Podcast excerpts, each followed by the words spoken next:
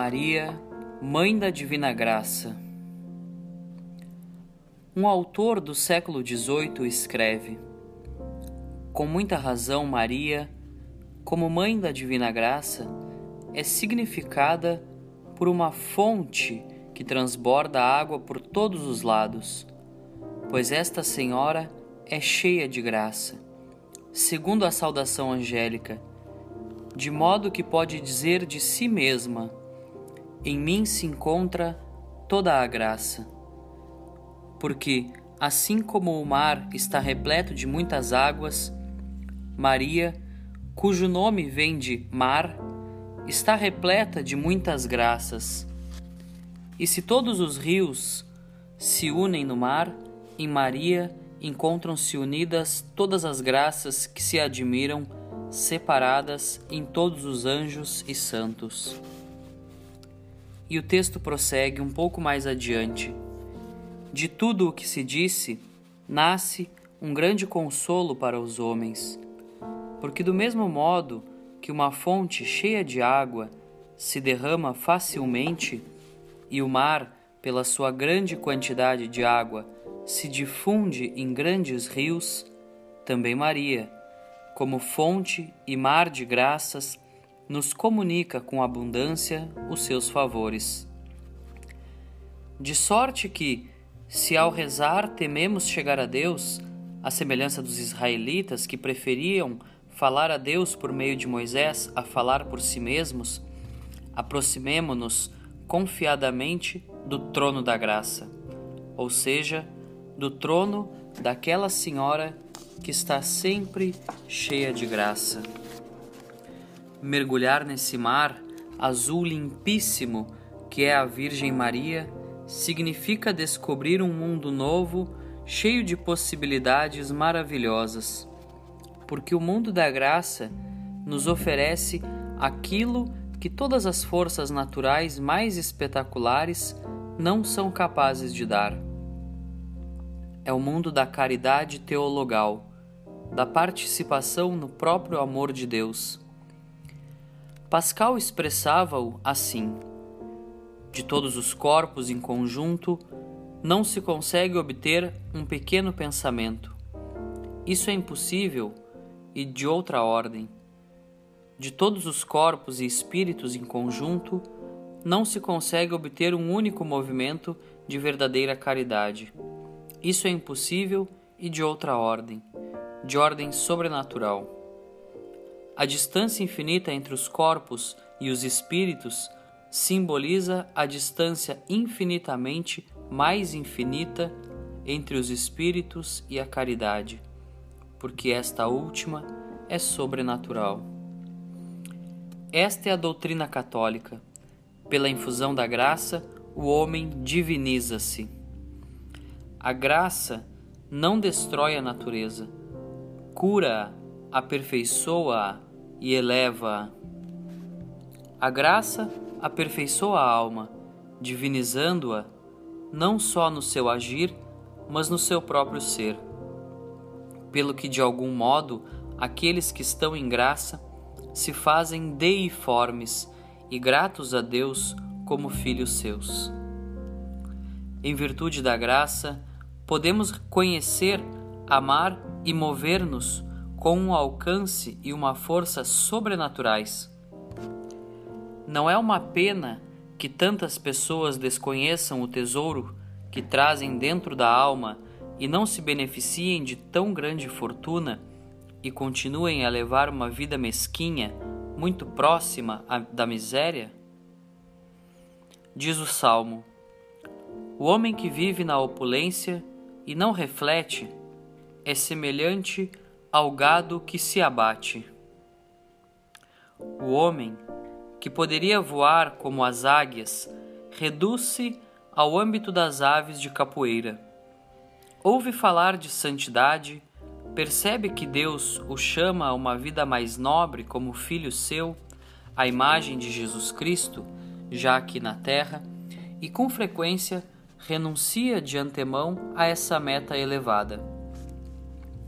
Vivemos a miúde uma vida malquistada com o que é difícil, e não porque a dificuldade não nos atraia, mas porque nos sentimos incapazes e sem forças. É que ignoramos ou não acreditamos suficientemente na força da graça.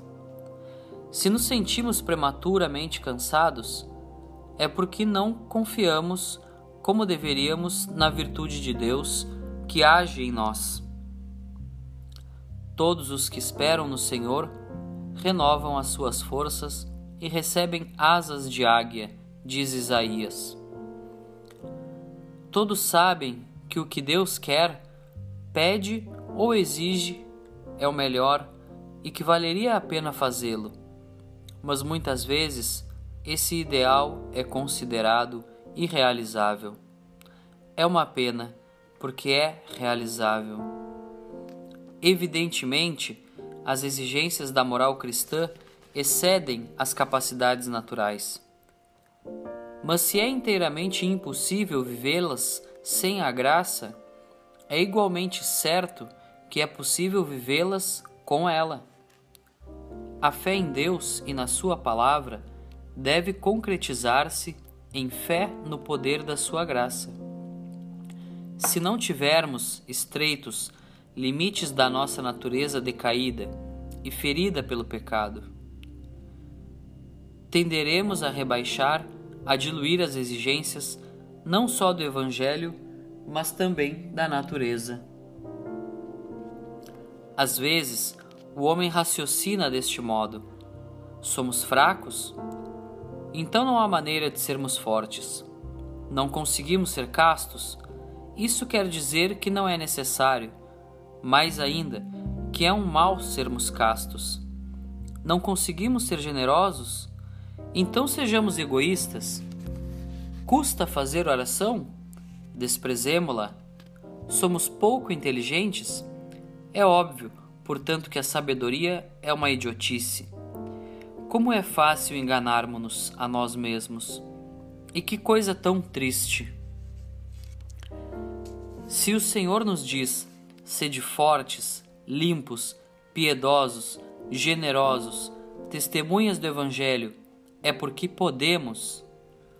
Ele está disposto a estender-nos a sua mão toda poderosa. Dispõe-se a dar-nos a sua graça e diz-nos como ao apóstolo: Sereis revestidos da virtude do alto. E para isso, instituiu os sacramentos, fontes de graça. A graça derrubou Saulo e converteu-o em São Paulo. Mas, mesmo depois de cristão, o apóstolo continuava a sentir com veemência a debilidade da sua natureza decaída. Fazia o mal que não queria e não fazia o bem que queria. Quem me livrará deste corpo de morte? perguntava-se. E ele mesmo respondia: A graça de Deus por Jesus Cristo nosso Senhor. Foi-me dado um aguilhão na minha carne, conta com humildade sincera, um anjo de Satanás que me esbofeteia. Por esse motivo, roguei ao Senhor três vezes que o afastasse de mim. Mas ele disse: Basta-te a minha graça, porque é na fraqueza que o meu poder se manifesta por completo. E o apóstolo não tornará a duvidar, não tornará a queixar-se, antes exclamará: Tudo posso naquele que me conforta. Tudo? Sim, tudo. Omnia, tudo. Pelo menos tudo o que é necessário. Então a debilidade desapareceu? Não, não desapareceu. Continuamos na terra, trazendo o tesouro da graça em quebradiços vasos de barro. Continuamos a ter o vivo sentimento da nossa fraqueza. Mas quando sou fraco, então é que sou forte.